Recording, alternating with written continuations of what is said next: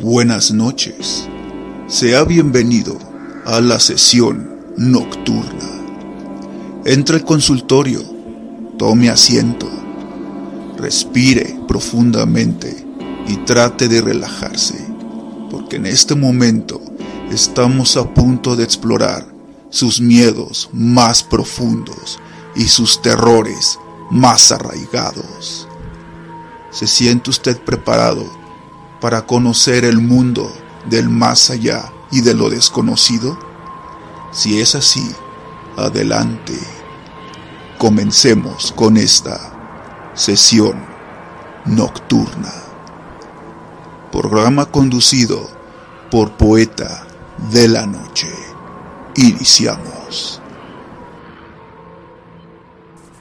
Me estoy acostumbrando rápidamente a mi nuevo mundo en penumbra, a mi extraña compañía.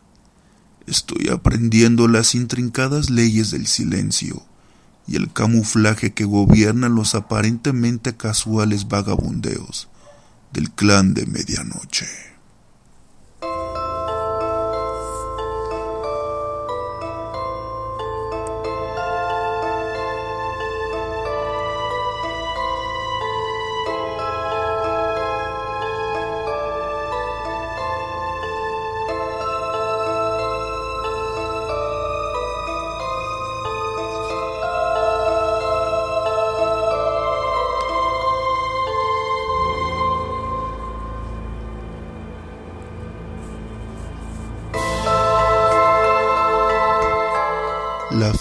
Que usted acaba de escuchar corresponde al escritor John Collier en su cuento Rosa de la Noche.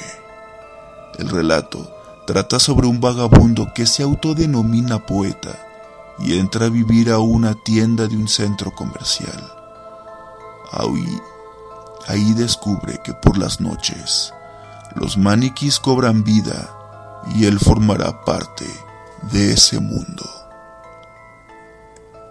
Sea bienvenido a una sesión nocturna. Acuéstese en el diván y hablemos sobre la penumbra a la cual usted se acostumbró, al clan de medianoche al cual fue recibido. La palabra maniquí proviene del flamenco hombre pequeño y trata de un modelo que se usa para exhibir prendas de vestir o nuevos diseños, representado ya sea como un torso o como una persona. Algunos maniquíes sobresalen por su increíble parentesco a un ser humano, dando la impresión de estar vivos. Esta idea se vuelve ominosa al pensar que puede cobrar vida como la infancia que fantasea con los juguetes que cobran vida. Un temor de este tipo lo podemos ubicar en la famosa leyenda. Para esto, nos vamos a ubicar en la ciudad de Chihuahua. En la calle Ocampo se encuentra una tienda de vestidos de novia que se remonta desde 1930, conocida como La Popular. Lo llamativo de esta tienda es que en el escaparate se exhibe un peculiar maniquí que si bien causa atención como también pesadillas en los espectadores. Es un maniquí de mujer que lleva puesto un elegante traje de novia muy antiguo. Sus facciones atraen y son exactamente los de una mujer real. Incluso sus ojos parecen que tiene vida y posee huellas en las palmas, como los de un ser humano. Por increíble que parezca, el maniquí está ahí desde hace 93 años. Chonita, como solía conocérsele, llegó un 25 de marzo de 1930. Portaba el elegante vestido de novia. Pascualita Esperanza Perales de Pérez era la dueña original de la tienda y posteriormente su maniquí cambió de nombre a ser conocida como Pascualita pues la gente no dejaba de comparar el parecido con la propietaria de la popular. Debido al parecido humano del maniquí, circulan historias en torno a ella. Una de ellas es que la Pascualita era en realidad la hija de Esparza, una joven que tenía la ilusión de casarse con su futuro esposo, pero una desgracia acabó su ilusión. Un alacrán terminó con su vida. Su madre, al no poder resistir su muerte, se convenció de embalsamarla y conservar su cuerpo en el maniquí de la tienda.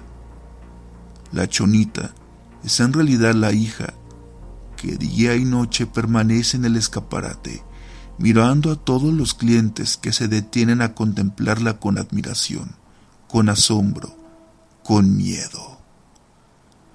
Algunas personas aseguran que la Pascualita se mueve de lugar cambia de posición, mueve los ojos o recorre la tienda cuando cae la noche.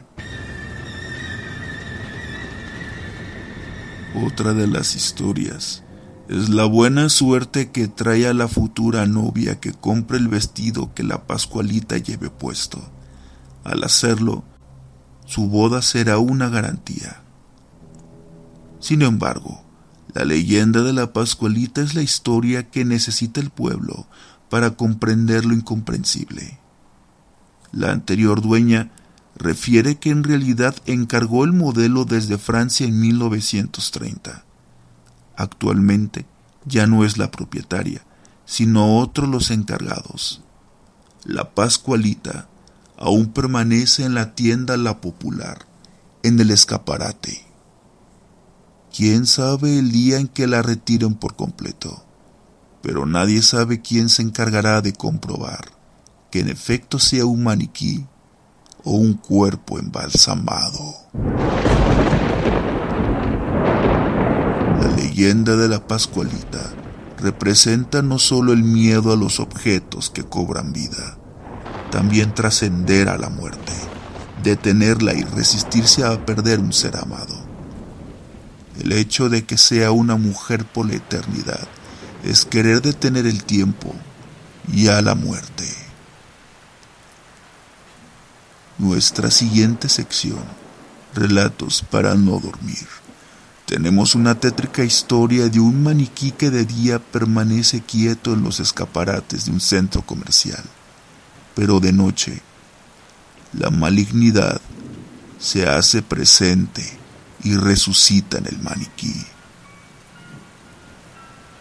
Este relato ocurrió en el año del 2002, en alguna parte de la Ciudad de México. Puede que alguna noche que transite solo por las calles de esta ciudad, se encuentre con el misterioso maniquí deforme que se mueve solo.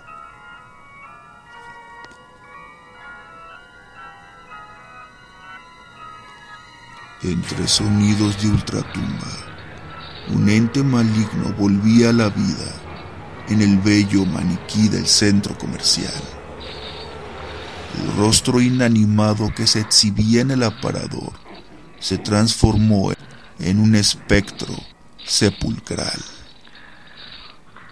El maniquí traspasó el grueso vidrio en busca de nuevas víctimas y vagó por las solitarias calles del centro de la gran ciudad. Ajenos a todo, dos vagabundos, el Pecas y el Marrano, buscaban cartón y aluminio entre los desperdicios. No sé por qué, pero de repente me dio miedo. No te vayan a robar tus joyas y tu dinero, marrano. Sin embargo, eran observados por ese enviado de las profundidades para ofrendarlos al amo de la oscuridad. Al tiro, Pecas, hay alguien del otro lado. El gélido viento de la muerte congeló sus cuerpos. ¿Qué, qué, qué diablos es eso?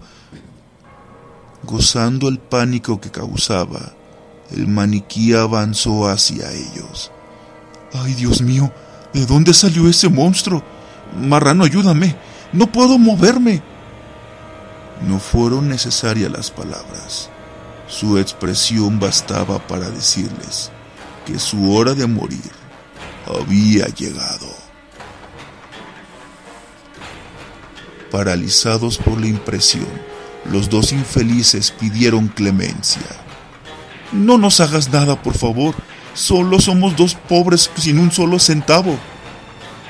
Tu alma vale más que dos tristes monedas. En vida pudieron gozar, pero en el infierno van a sufrir por siempre.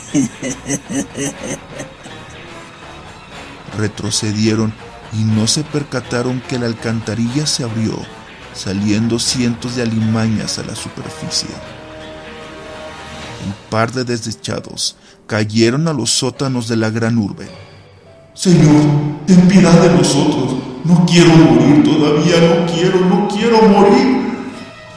Bastó una orden para que aparecieran decenas de ratas y atacaran al par de indigentes que no entendían lo que pasaba. En pocos minutos, cientos de roedores devoraban vivos al pecas y al marrano, hasta dejar dos cadáveres carcomidos, bañados en las putrefactas aguas. Horas después, un fétido olor alertó a los demás mortales de la zona. E-, eso no es un perro, el olor es penetrante. ¡Ay, qué asco! Ha de estar atascado de gusanos. Ojalá no tarde el forense. Cuando cayó la noche, en el aparador, el bello rostro de madera buscó una nueva víctima y lo encontró en un hombre maduro que entraba en las instalaciones de un cajero automático del centro comercial.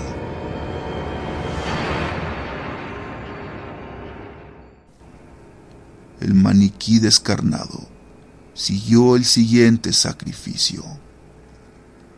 Oh, sacó dinero y de una vez voy a pasar a la farmacia. El hombre solo tuvo tiempo de ver a su verdugo un ser del más allá. ¿Qué pasa?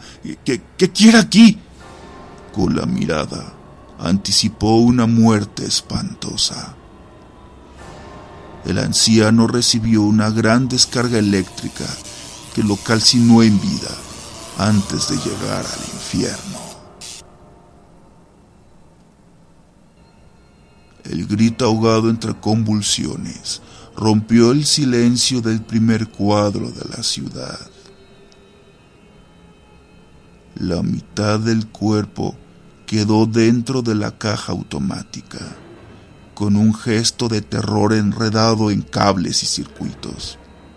Mientras tanto, el maniquí partió en busca de más víctimas para llevar al infierno.